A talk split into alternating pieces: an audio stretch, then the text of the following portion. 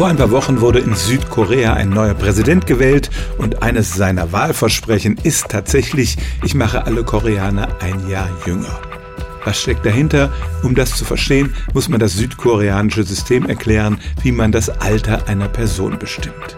Bei uns und in praktisch allen anderen Ländern der Erde ist es ja so, dass man geboren wird und nach einem Jahr dann eins wird, nach zwei Jahren zwei und so weiter.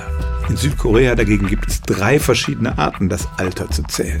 Das eine ist die internationale Art, die funktioniert genauso wie bei uns. Dann gibt es aber die traditionelle koreanische Methode und die funktioniert so.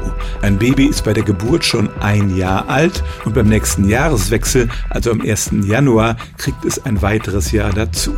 So kann ein Baby, das im Dezember geboren wird, schon nach ein paar Wochen zwei Jahre alt sein. Die dritte Methode ist irgendwo in der Mitte. Da fängt man bei Null an zu zählen, stellt aber auch am 1. Januar um.